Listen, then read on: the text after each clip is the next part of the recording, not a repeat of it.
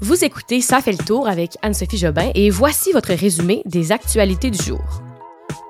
Possible utilisation d'une arme chimique à Mariupol, une fusillade dans le métro de New York et la CAQ l'emporte dans Marie-Victorin. Bon mardi tout le monde, j'espère que vous allez bien. Pour ma part, la voix revient. Lentement mais sûrement, je bois beaucoup de thé, de gingembre, de citron.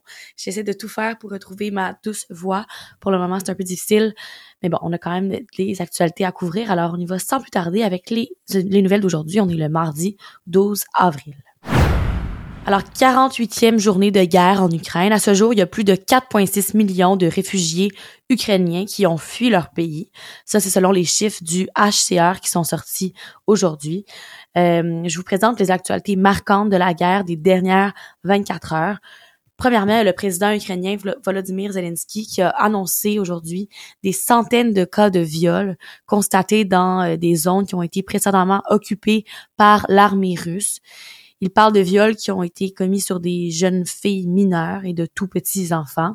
Il a aussi parlé des zones libérées des occupants où il y a des enquêtes sur des crimes de guerre commis par la Russie qui se poursuivent. Selon des sources, là, on retrouverait de nouvelles fausses communes à chaque jour. Parlons un peu de Mariupol, qui est sur le point de tomber aux mains des Russes, c'est ce qu'on craint. Il y a un phénomène qui se passe en ce moment là-bas qui m'a vraiment allumé. En fait, ce sont des tunnels d'un vaste ensemble industriel qui semble donner un petit coup de main aux Ukrainiens. Je vous explique. Ce sont des sources qui euh, sont sur les lieux en Ukraine qui ont évoqué que plus de 20 kilomètres de couloirs souterrains sont contrôlés par euh, l'homme le plus riche d'Ukraine. Il s'appelle Rinat Akhmetov. En gros, là, ce sont des zones industrielles souterraines, une ville dans la ville, en fait, où les Ukrainiens peuvent se protéger et avoir l'avantage tactique absolu si jamais les Alliés, les, euh, en fait, si les Russes venaient à tenter de les attaquer par ces couloirs souterrains. Bref, c'est résumé très rapidement, euh, mais ça m'a vraiment, euh, ça m'a vraiment percé l'imaginaire. On se croit un peu dans un film de guerre là, avec ces couloirs souterrains. Et encore une fois, à Mariupol, une autre actualité importante de la journée. On parlait d'un largement de substances toxiques sur des soldats et des civils là-bas. De base, là, il y a un message qui a été publié par le régiment ukrainien Azov sur Telegram qui évoque que plusieurs personnes souffrent de problèmes respiratoires et neurologiques. On parlerait de trois personnes qui auraient été empoisonnées par une substance toxique inconnue.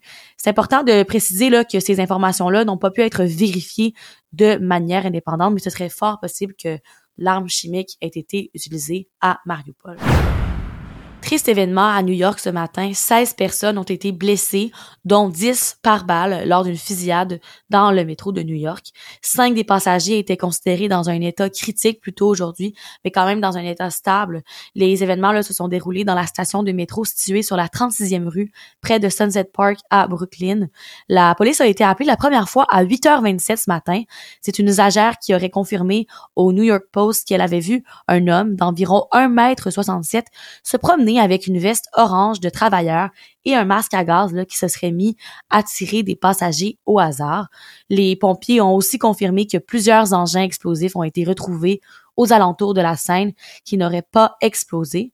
La police continue actuellement son enquête pour tenter de découvrir qui est à l'origine de tout ça, qui est à l'origine de cette fusillade, parce qu'en ce moment, on le sait, le l'homme est toujours en cavale. Par contre, on ne parle pas d'une enquête pour terrorisme, étant donné qu'aucun engin explosif a été découvert directement sur les lieux de l'attaque. À noter que la ville de New York est confrontée à une hausse de la criminalité depuis le début de la pandémie.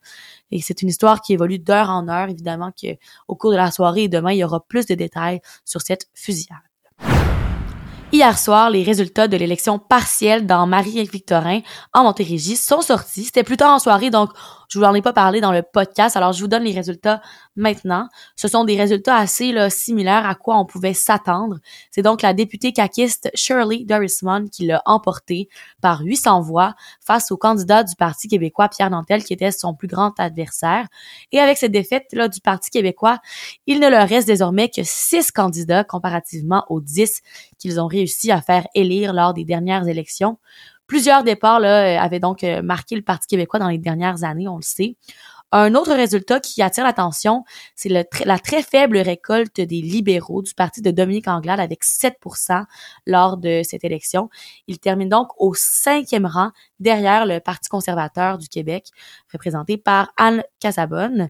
Euh, même si les libéraux savaient qu'ils avaient peu de chances de l'emporter, c'est quand même une cinquième place qui fait mal et qui est inquiétante pour les résultats à venir lors des élections d'octobre prochain. Comme je vous disais hier, ça nous donne quand même une bonne idée à, quoi s'attendre pour les élections d'octobre. Donc, euh, pour les libéraux, on dirait que ça occure pas très bien. Québec solidaire, pour leur part, ont terminé en troisième position avec 14% des votes. C'est une performance, là, somme toute, décevante euh, comparativement aux résultats des dernières élections où ils avaient obtenu 21,7% des votes. Et euh, finalement, le taux de participation pour cette élection a été quand même bas, avec seulement 36,13 des producteurs de sirop d'érable du Québec désirent imposer une sorte de cartel sur le sirop d'érable pour faire augmenter les prix payés par les entreprises. Je vous explique. En gros, là, on veut faire bondir les prix du sirop pour les entreprises qui achètent en grande quantité pour en quelque sorte créer une pénurie. C'est un mouvement qui compte environ une soixantaine de participants qui désirent envoyer un message clair au gouvernement, là, comme quoi les coûts de main-d'œuvre et de fabrication du sirop d'érable ont augmenté de manière significative et que les prix du sirop, ben, ça devrait aller dans ce sens. C'est une initiative qui fait vraiment pas l'affaire de tout le monde, comme le cabinet du ministre de l'Agriculture, André Lamontagne, qui lui se dit préoccupé par cette idée même si on s'entend que c'est un mouvement d'une petite ampleur. Ce que plusieurs craignent, c'est de voir cette hausse de prix s'ajouter à un taux d'inflation qui continue de grimper à vue d'œil et qui pourrait avoir des conséquences très négatives pour les consommateurs.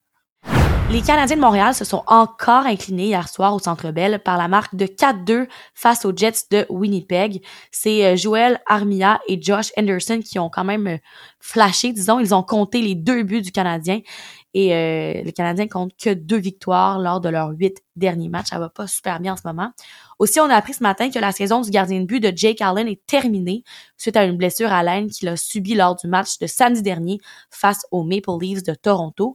Le gardien de but partant des Canadiens, Kerry Price, lui, s'approche de plus en plus d'un retour au jeu. Il va voyager encore une fois avec l'équipe cette semaine, mais il ne devrait pas jouer le match de mercredi face aux Blue Jackets de Columbus. Euh, il faut noter qu'il reste juste neuf parties là, à cette saison de misère, quand même, faut le dire, des Canadiens de Montréal.